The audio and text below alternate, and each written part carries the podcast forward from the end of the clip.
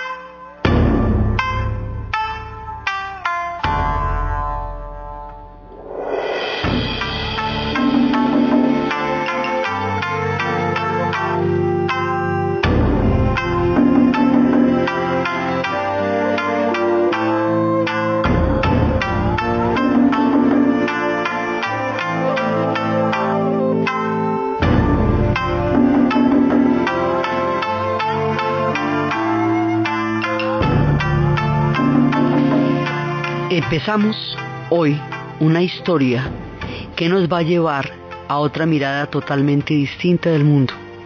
Nos vamos a meter con la historia del país de Japón, la tierra del sol naciente. Y nos vamos a adentrar en un universo que se teje en el mundo de lo invisible. Es decir, para ellos existe un mundo invisible en el cual se tejen los hilos de la realidad en el cual se tejen las, las acciones de la tierra, que para nosotros se vuelven visibles en la medida en que vamos caminando, pero su verdadero origen está en otra parte, está en ese mundo de lo invisible. Ese mundo de lo invisible lo comparten ellos con todos sus espíritus y con la tierra y con todo su pueblo cotidianamente, forma parte de toda su realidad. Ellos fueron creados de una manera maravillosa y armoniosa por las seis deidades. Ellos crearon una pareja primigenia de dioses que habían empezado la, el ciclo de la, de la aparición del Japón en la tierra. La pareja estaba formada por Izanagi e Izanami. Ellos eran una hermosa pareja real que estaba mirando un día desde el balcón con una lanza dorada cubierta de unas perlas y unas pedrerías, miraron como un vacío que quedaba abajo y decidieron lanzar una gota, una gota dorada sobre el arco iris, y esa gota dorada creó la primera isla, Honoro.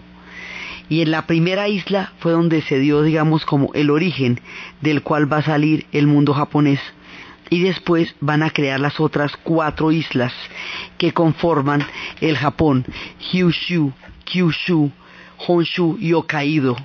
Estas cuatro islas están situadas en un lugar cósmicamente perfecto. ¿Dónde quedan? Donde toca que queden. Si fueran más al norte, si fueran más septentrionales, el Japón no tendría la bendición del arroz que es lo que ha alimentado durante siglos la trasegancia del pueblo japonés por la tierra. Si fuera más al sur, si estas cuatro islas quedaran más al sur, entonces Japón no tendría la nieve y por lo tanto no podría disfrutar de la inmensa y poderosa belleza del monte Fuji, del monte sagrado, porque de ahí vienen los árboles y de ahí vienen las aguas y las aguas hacen posible el arroz y el arroz alimenta al pueblo japonés. Si quedara más al occidente, quedaría muy cerca de la China y la China habría terminado con la posibilidad de una cultura independiente y autónoma como la del Japón, porque todos los pueblos que quedaron alrededor de la China fueron absorbidos por ella. Si quedara más lejos, más hacia el oriente, habría perdido la oportunidad del influjo civilizador de la China, que les dio elementos fundamentales para producir una cultura fascinante y colosal. Así que queda donde tiene que quedar. La pareja primordial creó unas islas en un punto donde pudieran tener el beneficio del arroz, de la nieve, de la cercanía de la cultura china, pero de la posibilidad de la independencia y la autonomía para poder crear el mundo japonés. Ahí crearon las islas. Entonces, son un pueblo insular. Los pueblos insulares tienen características propias y exclusivas, únicas. De la misma manera, como nos decía Darwin, que las especies que se crían en las islas son diferentes a las que están en los continentes y tienen un desarrollo diferente. Bueno, pues lo mismo pasa con la gente de las islas. El hecho de estar contenidos en una porción de tierra rodeada por las aguas les da una originalidad y una particularidad a su cultura. Y esta es la más particular de todas. El pueblo japonés se va a desarrollar alrededor de la religión del sintoísmo. Y esa religión del sintoísmo es la que proviene de esta pareja primordial. Esta pareja se encontraron a sí mismos hermosos. Y dijeron, el uno al otro se dijo, ella dijo que a ella le faltaba un pedacito, el otro dijo que a él le sobraba un pedacito y se pusieron a ver cómo querían hacer con ese tema. Y empezaron a estar juntos y empezaron a tener relaciones y con eso empezó a crearse el mundo. Ahora hay una cantidad de variaciones en torno a este mito. Por ejemplo, que se hablaba de una columna. Entonces ella estaba a un lado de la columna, él estaba al otro lado de la columna y se encontraban y se decían cosas hermosas y estaban juntos. Pero entonces dicen que la primera vez, cuando se encontraron al lado de la columna, ella tomó la iniciativa, Izanami, y le habló a él, y que tuvieron un hijo que tenía, que no era, era un hijo deforme, un hijo sanguijuela. Le preguntaron a los dioses apareados que de dónde, por qué había surgido ese hijo, y ellos le dijeron que porque ella había tomado la iniciativa. Entonces volvieron y otra vez hicieron la vuelta en la columna y entonces tomó la iniciativa Izanagi y tuvieron un hijo perfecto y los hijos empezaron a salir bien. Estas cosas tienen un significado profundo porque hay, digamos, los, el papel de la mujer, que esto es tan eh, distinto en Japón, tiene raíces en los fundamentos de estos mitos. Entonces después ellos empiezan a tener deidades y de pronto en una de esas ella va a enfermar y va a morir cuando él va al inframundo, lo que le llamamos el yomi, el inframundo, vaya y va a buscar a su amada, desesperado va a buscar a su amada, y aquí nos vamos a meter con uno de los mitos recurrentes, recurrentes, recurrentes, porque resulta que él la va a buscar, le ponen como condición que no la mire, lo mismo que a Dante cuando busca a Beatriz, lo mismo que le va a pasar cuando va a buscar a Eurídice, Orfeo cuando va a buscar a Eurídice, lo mismo que le pasa a Lot con su esposa. O sea, mire, son, se producen estos mitos en la Biblia, en la cultura japonesa, en la cultura griega, en, la, en el mundo de, de Dante Alighieri, en todas partes. Él se va para el inframundo y una vez que está en el inframundo ya no se puede alcanzar porque allí ya entra en otra dinámica. Entonces, él mira para atrás pero cuando la ve, la ve putrefacta porque ella ha comido de los frutos del yomi. Y los frutos del yomi son los frutos de la muerte. Entonces, al haber comido de los frutos del yomi, ella entra en estado de descomposición. Y al entrar en estado de descomposición, él siente horror de mirarla y huye despavorido ante la imagen terrible. Esa situación de verla descomponiéndose por la muerte le produce tal impacto que él va a tomar un baño un baño que lo purifique de haber entrado en contacto con las tierras del Yomi. A partir del momento en que toma el baño, los baños se van a volver una cosa absolutamente fundamental en el mundo cotidiano del pueblo japonés, porque ellos se purifican a través del baño diariamente. En las noches se reúnen en unos baños colectivos que llaman onsen y allí, aparte hombres y aparte mujeres, se bañan minuciosamente, minuciosamente por completo fuera del pozo de agua. Cuando ya han completado todo el baño, cuando están completamente limpios, entran a compartir el agua, pero no se bañan en el agua propiamente porque el agua es para todos, se bañan por fuera y comparten el agua como un ritual de purificación y de relajación en las noches. Esto es una tradición antigua que viene de el momento en que él se va a purificar. Esto le va a dar al pueblo japonés todo un sentido de la limpieza, entendiendo limpieza por pureza y está presente en toda su vida cotidiana, en la manera como se bañan las manos antes de tomar una comida, en la manera como se bañan las manos siempre que van y salen del baño. O sea, hay todo un ritual. Todo el mundo japonés es ritual, todo. Todo lo que hacen tiene un sentido ceremonial, tiene un sentido sagrado, tiene un sentido ritual y se remite muchas veces al origen de la pareja que creó el Japón, otras veces al origen de las otras formas de religión que han llegado, pero esta religión que van a crear los dioses primigenios es el, el espíritu fundamental del Japón, se llama el Shintoísmo y es un culto a la naturaleza y es donde están anidando todos los espíritus de lo invisible. Es, digamos, ese mundo que ellos comparten, lo comparten con todos los espíritus del Shinto, son los espíritus kami, que ellos dicen eh, que habitan con ellos la tierra. Es, es, una práctica cotidiana. En los espíritus kami dicen que el Japón, como tiene desastres naturales tan terribles, a ellos les dan temblores, a ellos les dan tifones, a ellos les dan volcanes. La destrucción es algo que está presente en la vida de ellos.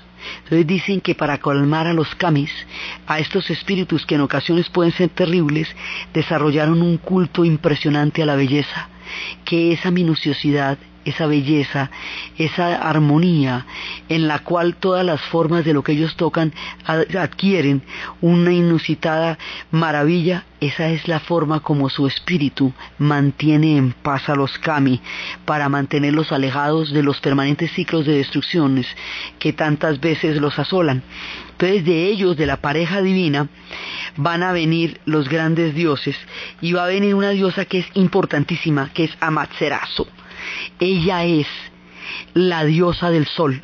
Por ella, porque todos son hijos de ella, ella es la, ellos son el pueblo del sol naciente, porque allá nace el sol y porque son los hijos de Amaterasu, la diosa del sol, quien con su poder y con su belleza ilumina la tierra.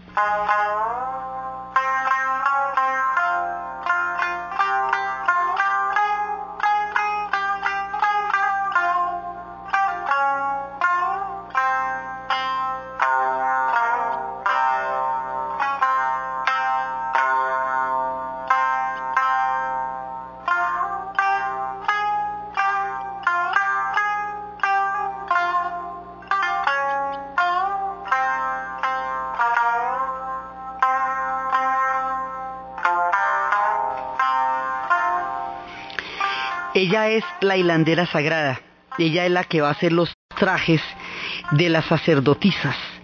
Es una reina sacerdotisa, teje las ropas de los dioses. Y las hilanderas están en su taller.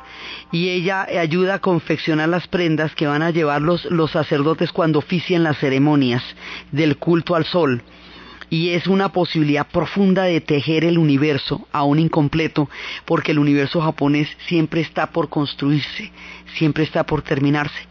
Esta diosa es, digamos, la diosa más, más importante, de los más importantes de todo el panteón de ellos, y hay otro personaje, todos ellos son hijos directos de Izanagi, que después de que ha dejado a su esposa en el inframundo sigue concebiendo deidades, y otro va a ser Susanoo, Susanoo es un personaje maligno, pícaro, tiene un aire como a Loki cuando estábamos viendo la historia de los vikingos, que habíamos visto un dios entre travieso y perverso, que era Loki, que era el que permanentemente le tendía trampas a Odín y a Thor, sobre todo a Thor, porque Thor era ingenuo, fuerte pero ingenuo. Bueno, Susanoo es un hombre así, es un dios de la tormenta y en una ocasión, el que está haciendo siempre cosas terribles, transgresiones, está llevando situaciones disarmónicas, un día en un ataque de esos de ira y de esos, de esos ataques que le dan tan horribles,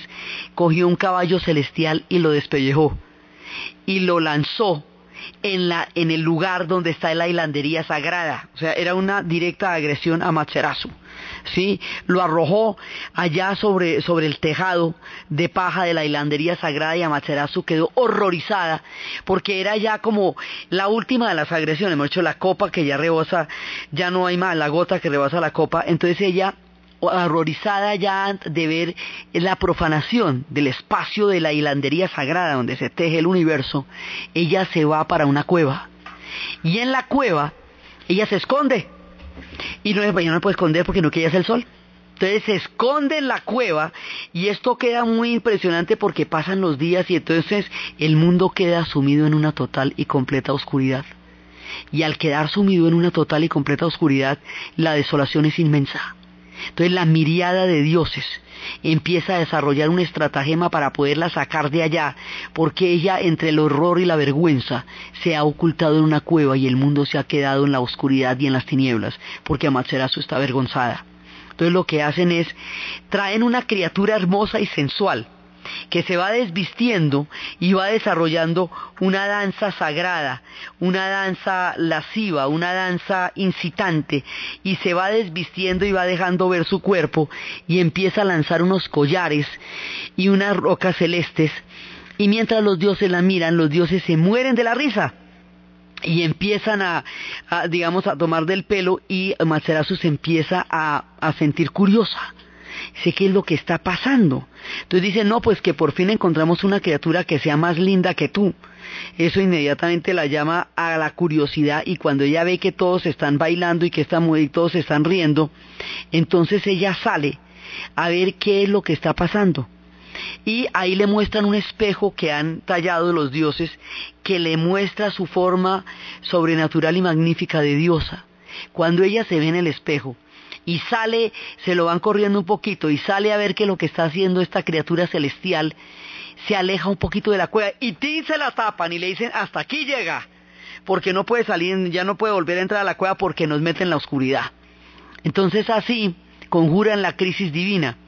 Hay quienes dicen que esto es una especie de, digamos, de, conflicto entre el orden y el caos, siendo Amaterasu la hilandera sagrada, el orden cósmico, y siendo Susanoo el dios de la tormenta, el portador del caos, aquel que trae lo que distorsiona, lo que transgrede, lo que produce desazón y desarmonía. Entonces conjura la crisis sagrada y de esa manera el mundo puede seguir teniendo sol. De estas deidades van a venir otras que se llaman Anoume Oshimi, luego vienen las deidades, el dios del mar, el Dios del que brilla en el fuego, el Dios de la sombra que da fuego, y de todas estas deidades, de Hiko Hoko Demi y de Toyoyama Hime, van a salir unas parejas que son Amatsushimo y de ellos va a salir Hemu Teno, es decir, el emperador. Entonces, del ciclo de la deidad, así, directamente, de ahí va a salir la figura del Teno. Desde el origen de los tiempos, el emperador, al que llamamos el Teno, tiene un carácter sagrado, porque viene de la deidad primigenia. Eso es lo que lo hace un dios. Entonces, desde el comienzo, hay un tema de que el emperador es un dios y es el Teno. Entonces, esto va poblando el mundo de los japoneses de unos espacios sagrados que ellos conservan la continuidad del mundo primigenio del Japón con la vida cotidiana que hoy tienen es asombrosa porque ellos se siguen comportando de acuerdo con las deidades sagradas en medio de la modernidad más frenética, en medio de los trenes bala, de la nanotecnología, en medio de una, perspectiva de futuro que resulta de ciencia ficción, en medio de una ciudad como Tokio, tan supremamente frenética y bulliciosa con sus 15 millones de habitantes, ellos siguen comportándose en el mundo interior con las deidades del shintoísmo que los acompañan en los altares de las casas. Entonces, ¿qué traduce esto? Que ellos comparten su cotidianidad con espacios sagrados. En las casas hay unas zonas que es donde están los altares, que son unos pequeños espacios donde hay flores. Esas flores van cambiando según las estaciones. Si es en invierno, son camelias. Si es, si van a empezar la primavera, son ciruelos. Si ha florecido la primavera, son sakuras, es decir, son cerezos. Entonces, las flores están adornando el espacio sagrado. Hay trazos, caligrafía que adorna el espacio sagrado. Y en la calle hay espacios sagrados, en los bosques hay espacios sagrados. Y la manera como ellos especifican o explicitan la presencia del espacio sagrado en los sitios públicos, por ejemplo, es a través de un portal que llaman Tori. Ese portal, que parecería un arco, digamos, eh, o cumpliría la función de un arco en la arquitectura occidental, ese portal no lleva a ninguna parte porque no es la entrada de nada que nosotros podamos ver. Ese portal marca la presencia de lo sagrado y del mundo de lo invisible. Donde quiera que haya un portal de esos, se sabe que ahí hay un espacio sagrado. Entonces los espacios sagrados están en los hogares, los espacios sagrados están en las calles, están en los bosques, están en el mar como el más hermoso de todos que es el Tori de Itsukushima, que por un efecto de marea al subir la marea, tapa los pilotes sobre los cuales está erigido el tori y le da la sensación de que flotara en el mar con un color rojo naranja que en el atardecer produce una sensación maravillosa de la presencia de las deidades. Entonces ellos van compartiendo con todos estos espíritus a quienes oran, a quienes rezan, con quienes hablan en la vida cotidiana el mundo del Japón.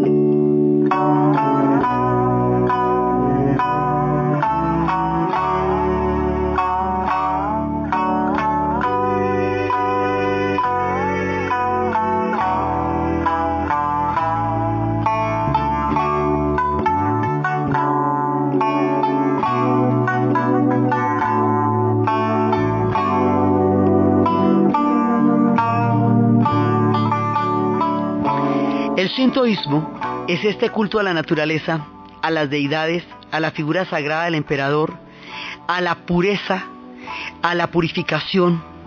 Es, digamos, la base del Japón. Esa es la base. Ellos viven así, se comportan de acuerdo con eso, lo que los hace además vivir en una vibración cósmica distinta a la que vive Occidente.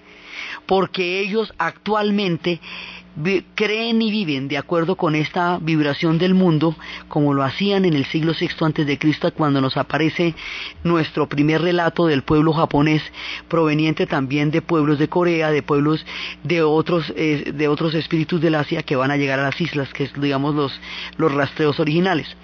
Entonces, esta es la base y ellos rinden culto en los altares. En los altares está una, eh, está una botella de saki con un cuenco donde se toma. Está el talismán de la diosa Matserasu. Están los frutos que se ponen para que la gente coma en nombre de la deidad. Son frutos en los cuales ellos eh, brindan a los dioses su cuidado y su amor. Y los dioses les brindan a cambio su protección. Esto tiene, digamos, toda una minada, toda una simbología, una serie de promesas.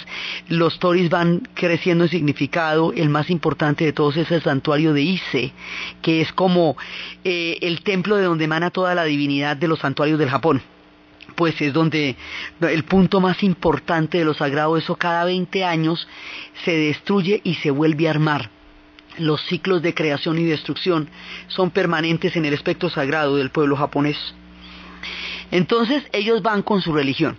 Más adelante y crean, digamos, una, una primera eh, una primera parte en la cultura del pueblo japonés. Más adelante va a venir la influencia de la China. Y la influencia de la China atraviesa primero Corea. Y a través de Corea va a venir toda la influencia que va a darles, digamos, un carácter ya mucho más eh, eh, elaborado, sofisticado de la cultura. Ellos tienen una base todavía no escrita en todo este tiempo que se está formando el sintoísmo. Pero después va a llegar el mundo de la China y del mundo del origen del sufrimiento. Entonces al principio se mete en un estado de ascetismo total, de renuncia, y se queda en una piedra y se vuelve un santón, y en la piedra le crecen las uñas, se le alarga el pelo y al cabo de un rato se siente cochino, harto y no siente que libere nada. Y dice, bueno, tal vez por aquí no es. Y sigue andando. Y sigue andando hasta que va a tener una iluminación. Y cuando tiene la iluminación se da cuenta que el origen del sufrimiento es el apego. El que usted sienta que no puede respirar sin otro ser humano que lo hicieron distinto a usted y que nació en otra parte y que se lo encontró en algún lado de la vida y ahora le parece que sin ese ser humano usted no puede respirar, ese apego genera sufrimiento. Entonces la idea es irse desapegando, no significa no comprometerse, no significa no amar, no significa no entregarse, significa poder dejar fluir las cosas, poder permitir que los hijos partan habiéndolos amado con todo el corazón, pero dejarlos que sigan, porque el apego a los hijos hace que la vida de ellos no se pueda dar. Entonces, son, digamos, la idea es desapegarse de muchas maneras hasta que el alma ya esté tranquila. El budismo trae la idea del apego como una manera que genera sufrimiento y del desapego como una manera de ir eh, liberando el alma del sufrimiento. El budismo trae la senda media, huye de los extremos. Cuando Gautama Buda se vio totalmente despojado de toda, de toda corporeidad, metido en esa piedra, se dio cuenta que había caído en un extremo. Entonces que todo extremo genera sufrimiento. Hay que conocer lo bueno y lo malo, hay que conocer las verdades de la vida, hay que conocer los extremos para poder entender la senda media. Pero es en la senda media donde está la tranquilidad. En cada uno de los extremos se encuentran las orillas del sufrimiento. Entonces, el budismo va a traer una dulcificación del sintoísmo, le va a traer un estado de, de, compasión. El budismo es capaz de compadecer, es capaz de entender y de sentir con el otro. Eso hace que el culto del sintoísmo abrace el budismo como una dulzura que le da a la psicología y al alma, como una actitud frente a la vida y lo incorpore como un elemento religioso. Las religiones en el Japón se van sumando no, digamos, no se contradicen, no entran en fricción. Lo mismo que usted ve los santuarios, lo mismo que usted ve los portales, usted y lo mismo que usted ve los templos, también ve los santuarios budistas de un lado al otro y la gente va para uno y va para otro, reza los unos y reza los otros, eh, hace las, las dos palmadas que despiertan a la deidad del shintoísmo a quien usted se dirige para saludar y orar, pero al mismo tiempo van al santuario de al lado y saludan a Gautama, saludan a Buda. Es decir, no hay oposición entre las diferentes formas religiosas que van, se van combinando en el Japón.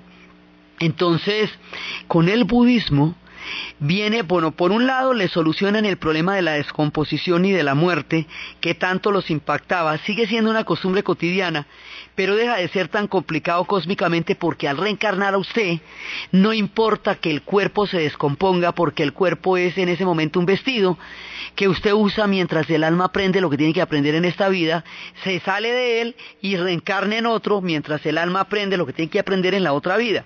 Entonces el budismo matiza el problema del horror que les producía la descomposición después de la muerte a partir de la visión terrorífica que tuvo el Dios cuando vio a su mujer, a su esposa, convertida en un, en un ser del mundo, del inframundo al haber comido del yomi, de la tierra del yomi.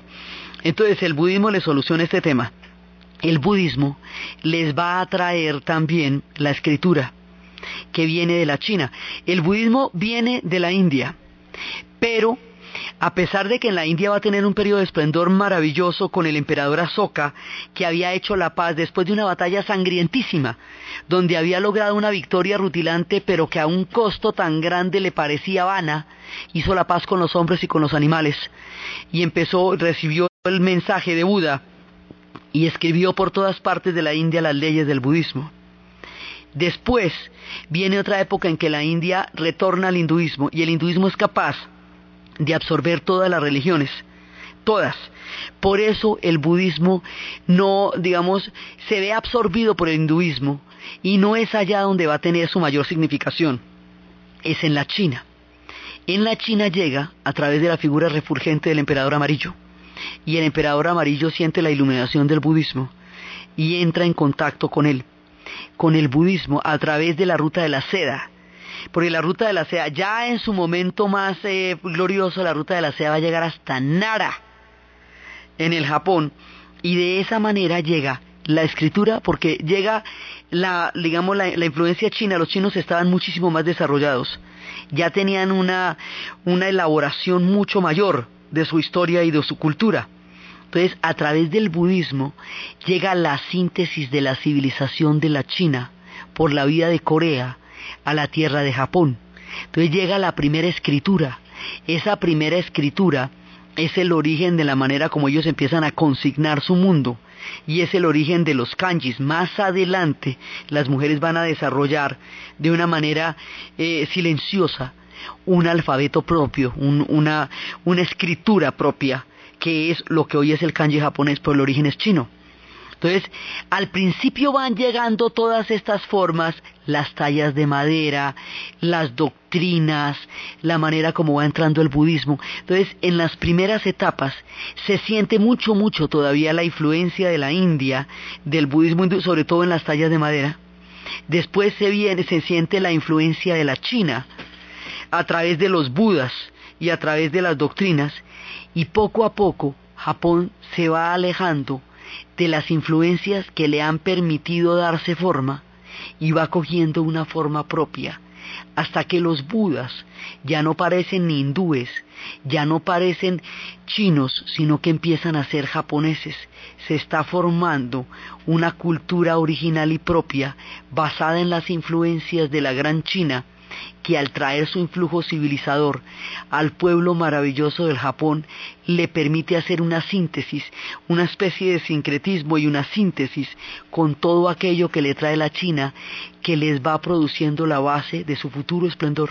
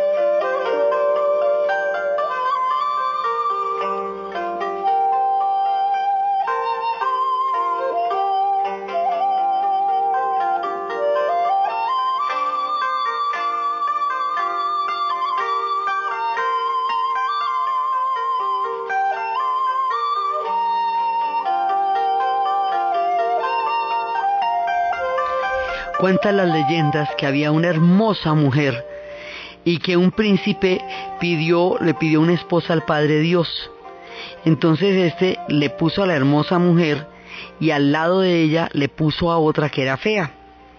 El príncipe rechazó a la mujer fea y tomó a la mujer hermosa.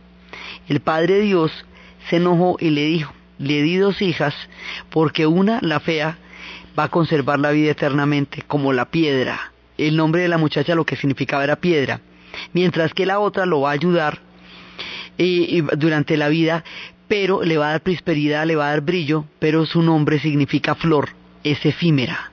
Como usted rechazó a la fea y prefirió a la hermosa, porque era linda como las flores, entonces de aquí en adelante los hombres van a ser mortales porque han escogido la belleza de las flores y han perdido la oportunidad eterna de la piedra. Por eso la, humanidad es mortal a partir de este mito.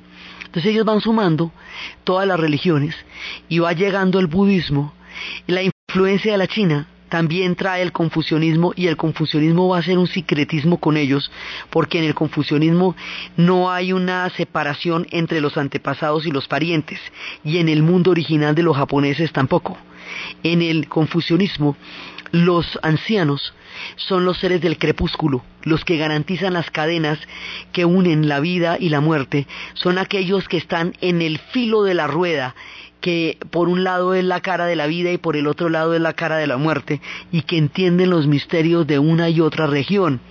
Entonces, como esto también es así entre los japoneses, van a tener una, una simpatía con el confucianismo. El confucianismo crea círculos de pertenencias, de relaciones, del soberano al súbdito, de los hombres a las mujeres, de los jóvenes y los ancianos, de los mayores a los jóvenes, y en esos círculos de pertenencias, coincide con otra manera en que los japoneses establecen círculos de pertenencias que son los guris, tienen responsabilidades y tienen una serie de cortesías.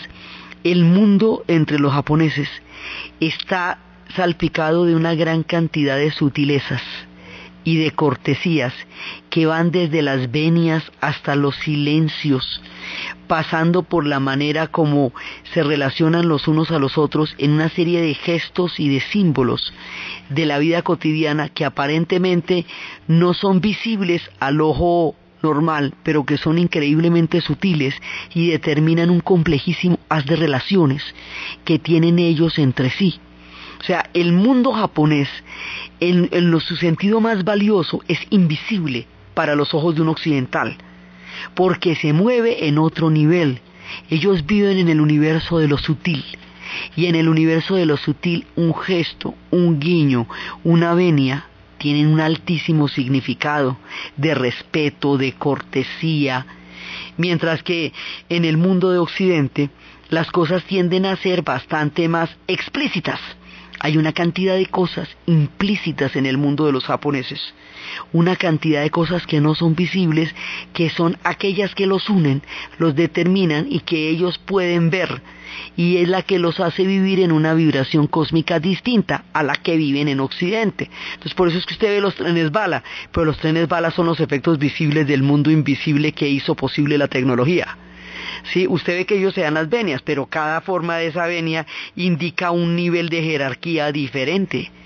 Usted ve la manera como comen, pero cada uno de esos platos significa algo, tiene un toque de colores que desarrolla una armonía que para ellos es todo un lenguaje a la hora de comer.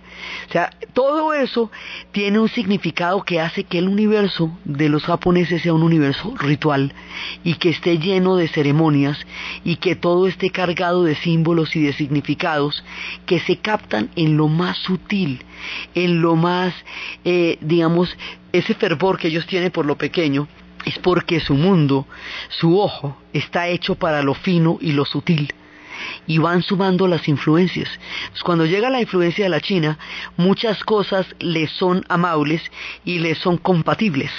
El confucianismo lo es en muchos sentidos y durante mucho tiempo va a ser una influencia importante porque lleva el culto de los antepasados y porque genera leyes de pertenencias a una cultura que también funciona de manera colectiva. Entonces, son por un lado shintoístas, abrazan el budismo como una fuerza vivificante maravillosa y dulce que les va a dar a ellos un influjo civilizador muy grande. O sea, es lo, el budismo es lo que los lanza a convertirse en un gran pueblo. Esa es la influencia del budismo.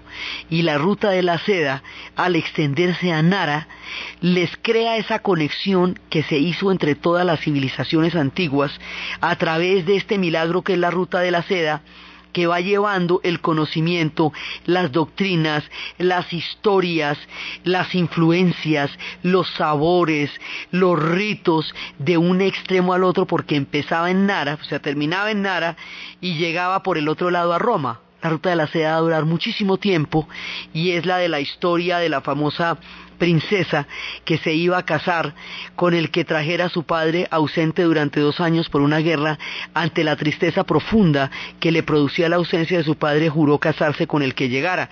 El padre llegó a caballo. Ella lo saludó con gran amor y su madre también. Y luego el caballo relinchaba desesperado en el establo y su padre le preguntó por qué.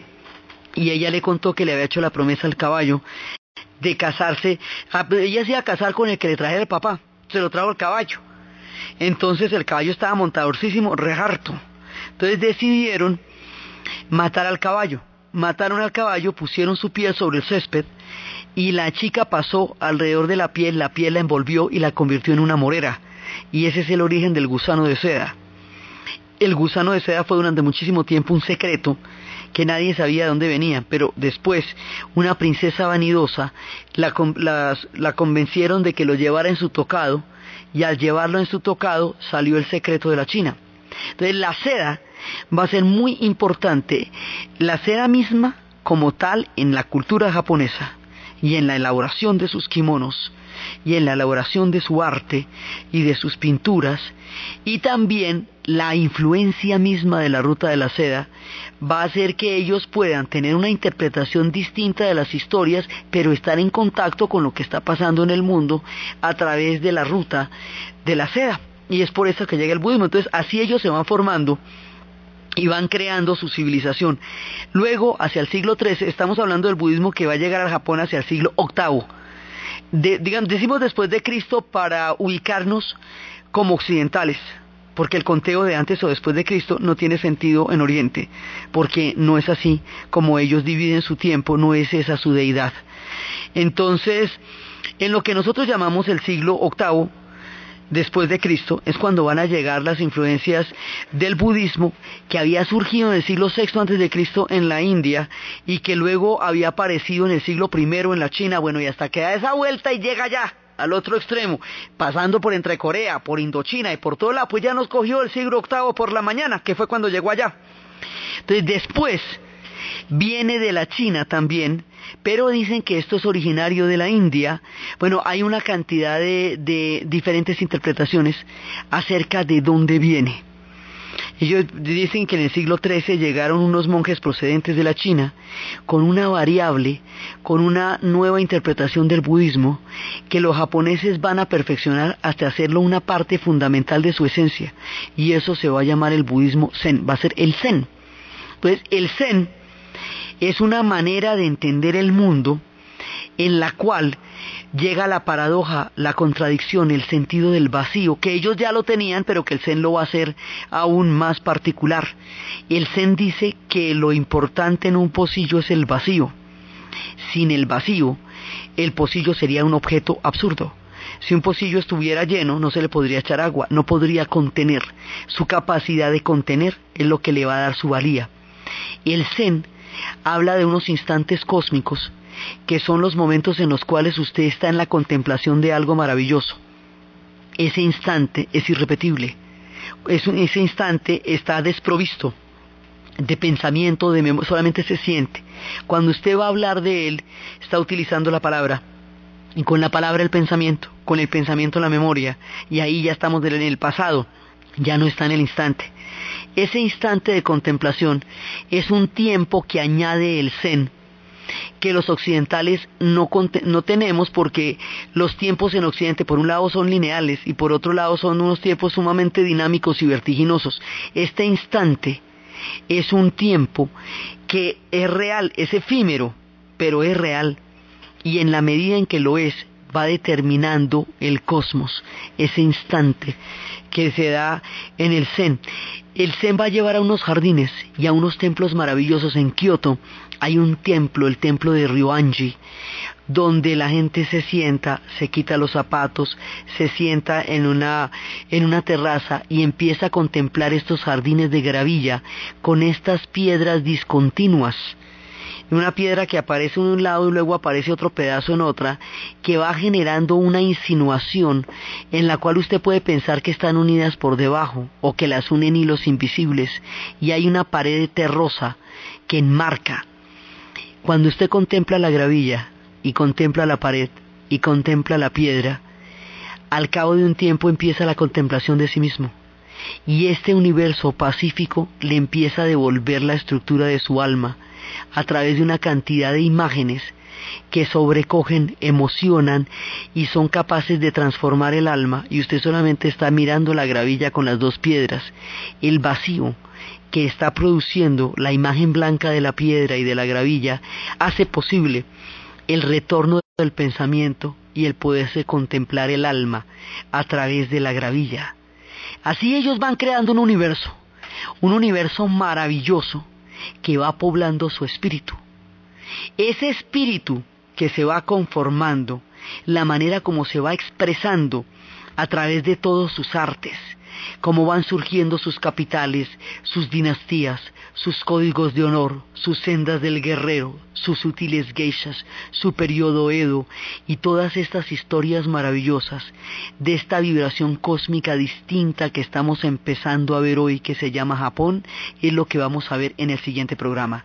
Entonces, desde los espacios de los dioses primigenios, desde Amaterasu, la diosa del sol, la hilandera sagrada, desde la figura caótica de Susanoo, desde la llegada de la influencia de la China, la caligrafía, los trazos, la manera como ellos elaboran las influencias para convertirlas en maravillas y cómo van desarrollando tempranamente una cultura colosal, en la narración Diana Uribe, en la producción Jessy Rodríguez. Y para ustedes feliz fin de semana.